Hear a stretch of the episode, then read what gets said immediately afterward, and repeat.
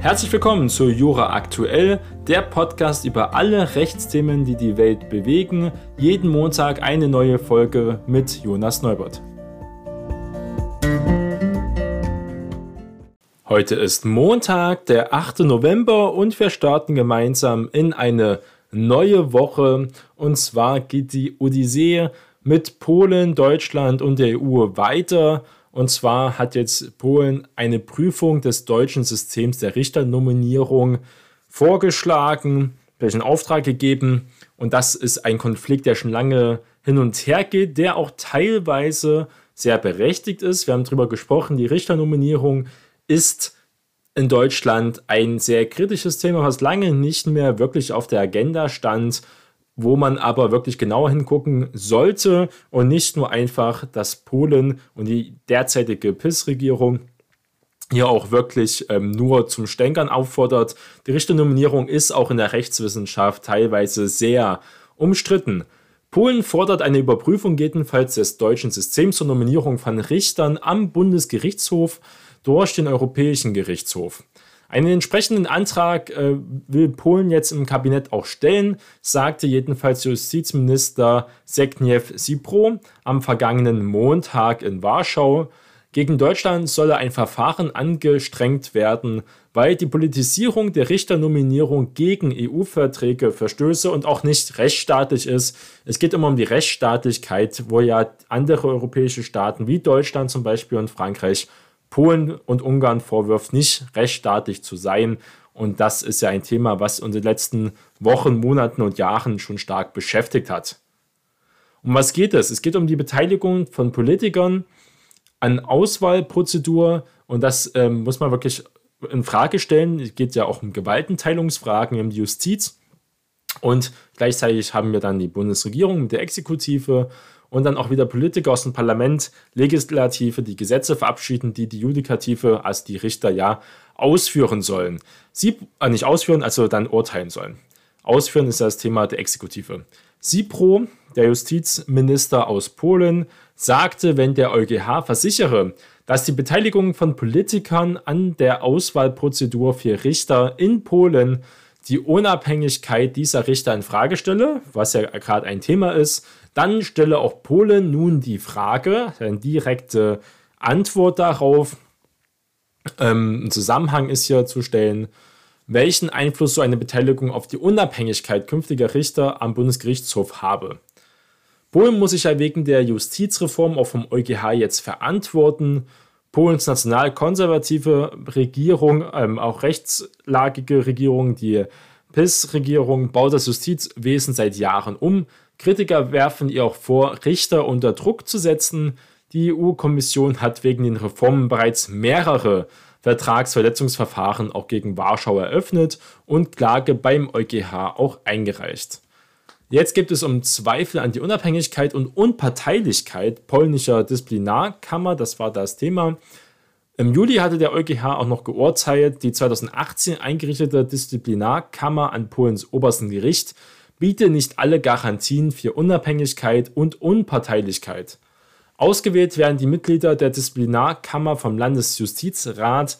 Der EuGH kritisiert, der Landesjustizrat sei ein Organ, das von der polnischen Exekutive, also von der Regierung und Legislative, das wäre dann unser Bundestag zum Beispiel, wesentlich umgebildet wurde.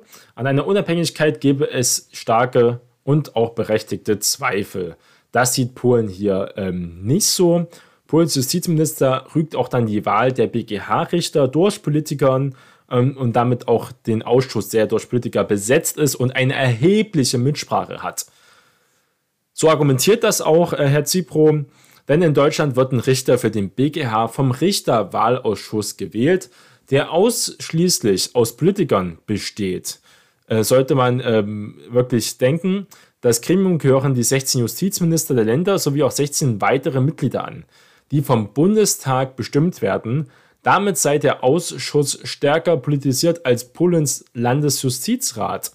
Diesem gehören 17 Richter und sechs äh, Parlamentarsabgeordnete bei, sowie auch zwei von der Regierung entsandte Mitglieder. Also kommen wir hier auf eine Unterzahl äh, bei den politischen Mitgliedern, viel mehr Richter. Wir haben in Deutschland echt ein Riesenproblem, dass die Richter gar nicht entscheiden, wer es machen sollte. Und da ist das Parteibuch manchmal ähm, womöglich ein ausschlaggebender Grund. Das ähm, muss man teilweise wirklich leider vermuten in Deutschland. Das ist ein sehr berechtigtes Anliegen, wofür man auch für eine Reformation stehen sollte. Kommen wir zu unserem nächsten Thema auf internationaler Ebene, ähm, was viele gar nicht mehr so auf dem Schirm haben. Und zwar geht es um ein Schiedsgericht in der Entscheidung JUKOS. Und zwar geht es um Europarecht, auch ausländisches Recht natürlich und Völkerrecht. Und zwar hat Russland jetzt erstmal einen Teilerfolg errungen im JUKOS-Prozess. Um was geht es denn? Es geht um einen Milliardenstreit mit den Altaktionären, den Anteilsinhabern, also des zerschlagenen Ölkonzerns Ölriesens Yukos. Und hat Russland jetzt ähm, nach einem höchstrichterlichen Urteil einen Teilerfolg errungen. Die Hohe Rat der Niederlande hob am vergangenen Freitag in Den Haag ein Urteil der Berufungsinstanz auf und verwies das Verfahren an einen Punkt zurück. Damit gibt es in dem bereits sieben Jahre dauernden Streit noch keine Entscheidung über die Zahlung von mehr als 50 Milliarden US-Dollar Schadensersatz. Damals, äh, wir werden gleich nochmal drüber reden, es geht um eine Enteignung dieses Ölkonzerns. Viele haben gesagt, niemals wird Russland diesen international tätigen Ölkonzern, Ölriesen mit 1000 fachen Aktionären, Großaktionären auf der ganzen Welt, besonders auch in Amerika und Europa, zu zerschlagen. Und Russland hat es trotzdem getan. Daraufhin sind auch die ganzen russischen Märkte zusammengebrochen. Das ist ähm, schon lange her. Aber sieht man, wie lange sich auch so ein Gerichtsverfahren ziehen kann.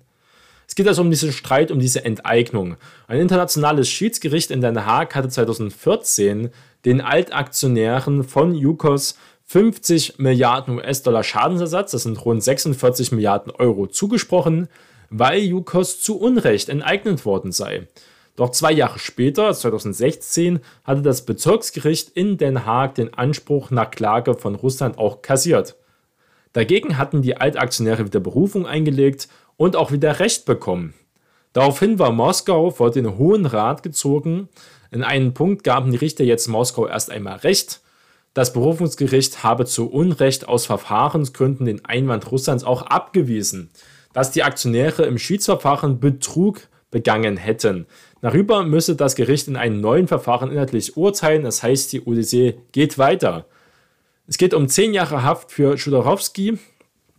Jukos gehörte dem früheren Oligarchen, ein extrem reicher und mächtiger Mann, und zwar Michael Schadorowski einen scharfen Kritiker des russischen Präsidenten Wladimir Putin. Russland hatte den Konzern 2006 für insolvent erklärt, weil Schodorowski angeblich Milliarden Euro Steuern nicht gezahlt hatte. Der Konzern wurde also daraufhin vom russischen Staat zerschlagen. 2006 reden wir über jetzt ähm, unglaublich lange Zeiten. Schodorowski hatte bis zu seiner Freilassung 2013 zehn Jahre lang in Haft gesessen. Das Schiedsgericht hatte aber festgestellt, dass es darum gegangen sei, Schadorowski als potenziellen Rivalen von Präsident Putin auszuschalten und auch sich das Eigentum von Yukos anzueignen. Wie gesagt, ein milliardenschwerer Riesenkonzern, der aufhin auch die Finanzindustrie in Russland teilweise extrem gestört und belastet hat, weil niemand mehr sicher war, wenn man in Russland investiert in Aktien russischer Unternehmen, ob diese womöglich auch enteignet werden. Es ist dann nicht so gekommen. Seit 2006 äh, wurde tatsächlich Gazprom und andere großen Rosneft, große Konzerne ähm, nicht enteignet oder zerschlagen, aber die russische Regierung partizipiert ganz stark an deren Gewinnen und auch an deren Unternehmensleitung. Kommen wir zu unserem letzten Thema, was sich erstmal ein wenig äh, langweilig anhört, und zwar geht es um Heizkosten besser gesagt um die Heizkostenabrechnung. Wir haben eine neue Heizkostenverordnung, aber wir müssen alle Heizkosten zahlen, besonders im Winter womöglich ein wenig mehr. Und darum lohnt sich das ein bisschen genauer anzugucken, denn der Bundesrat hat jetzt dieser neuen Heizkostenverordnung zugestimmt. Der Bundesrat hat am vergangenen Freitag in der Regierungsverordnung auch zugestimmt, die neue Regeln zur Heizkostenabrechnung auch vorsieht. Gucken wir uns mal die Details ein wenig genauer an. Hintergrund sind europäische Vorgaben zur Energieeffizienz, ein großes Thema auch im Zusammenhang natürlich mit dem Klimaschutz. Seine Zustimmung hat die Ländervertretung allerdings an die Bedingungen geknüpft, dass die neue Heizkostenverordnung bereits nach drei Jahren wieder neu evaluiert wird. Ziel sei es, möglichst frühzeitig zu erkennen, ob zusätzliche Kosten für Mieterinnen und Mieter auch entstehen. Und zwar geht es um neu installierte Zähler zum Beispiel, die aus der Ferne ablesbar sind, also Smart Meter auch genannt. Setzt die Bundesregierung diese Forderung um, kann die Verordnung wie geplant auch am Tag nach der Verkündung in Kraft setzen, wenn diese Bedingungen erfüllt werden. Ab dann müssen neu installierte Zähler auch aus der Ferne ablesbar sein. Das heißt, es muss nicht jemand kommen und diesen Zähler mehr ablesen. Bestehende bis Ende 2026 nachgerüstet oder auch ersetzt werden. Wie der Bundesrat erläuterte, könnte das Ablesen der Zählerstände vor Ort damit endgültig entfallen, was bei vielen äh, Wohnenden auch schon der Fall ist. Die Heizkostenabrechnung müsse künftig einen Vergleich zum vorherigen Verbrauch und auch zum Durchschnittsverbrauch enthalten, um auch wirklich diese besser nachzuvollziehen, weil es immer wieder auch zu Fehlern und Unregelmäßigkeiten bei der Heizkostenabrechnung kommt. Es geht auch um Datensicherheit und Stand der Technik. Voraussetzung für diese fernablesbaren Verbrauchererfassungsgeräte sei das Datenschutz- und Sicherheitsnetz ein ganz großes Thema, auch Stand der Technik, um das zu gewährleisten. Hierfür müssten Schutzprofile und auch technische Richtlinien des Bundesamtes für Sicherheit in der Informationstechnik eingehalten werden. Alternativ gelte dies, wenn eine Verbindung mit einem Smart Meter Gateway vorliege, denn diese Kommunikationseinheit, die die Messdaten von Zählern empfängt, speichert und auch für Marktakteure aufbereitet, enthalte ein entsprechendes Sicherheitsmodul. Es geht auch um Informationspflichten für Gebäudeeigentümer, sind fernablesbare Zähler und oder Heizkostenverteiler installiert, sollen Mieterinnen und Mieter nach der Neuregelung auch regelmäßig Abrechnungs- und auch Verbraucherinformationen erhalten. Das ist für die Transparenz sehr wichtig. Ziel sei es, ähm, damit auch bewussten und sparsamen Umgang mit Wärmeenergie anzuregen, damit sie ihr Heizverhalten noch besser anpassen und mal doch ein wenig frieren können, könnte man jetzt ein bisschen zynisch sagen, und damit auch die Energiekosten sowie auch die CO2-Emissionen zu reduzieren. Die Abrechnungen müssen detaillierte Informationen enthalten, zum Beispiel über den Brennstoffmix, die erhobenen Steuern und Abgaben, die ja einen großen Teil von den Kosten ausmachen, und auch vom, äh, von Zöllen, die anfallen womöglich. Verpflichtend sei außerdem ein Vergleich des aktuellen Heizenergieverbrauchs mit dem Verbrauch der letzten Abrechnungszeitraums oder auch ein Vergleich mit den Durchschnittsendnutzer ähm, in dieser selben Nutzerkategorie, dass man sieht, ob man jetzt zu viel oder zu wenig bezahlt. Und das soll auch wieder für künftig mehr Wettbewerb insgesamt sorgen. Wettbewerb ist immer meistens sehr gut für die Verbraucher. Deswegen gibt es ja auch das Kartellrecht, weil äh, nichts ist schlimmer als eine große Monopolbildung für die Preisbildung, denn dann werden die Preise meistens sehr intransparent und ähm, sehr teuer. Zur Stärkung des Wettbewerbs müssen neu installierte Geräte mit Systemen auch anderer Anbieter interoperabel, das ist ein großes Thema in der Zukunft, muss man sagen, nicht mehr das alte Apple-System, äh, nur Apple mit Apple, sondern wirklich diese Interoperabilität und an Smart Meter Gateway anwendbar sein. Bereits installierte fernablesbare Ausstattungen müssen bis Ende 2023 mit der Funktion des Smart Meter Gateway Anbindbarkeit nachgerüstet oder auch ausgetauscht werden. In einer begleiteten Entschließung betont auch der Bundesrat, dass der Einbau von fernauslesbaren Messgeräten nicht zu Mehrkosten bei Verbraucherinnen und Verbrauchern führen darf. Das ist ein wichtiger Punkt. Nach der Evaluation sollten deshalb auch geprüft werden, ob eine Kostendeckelung notwendig ist.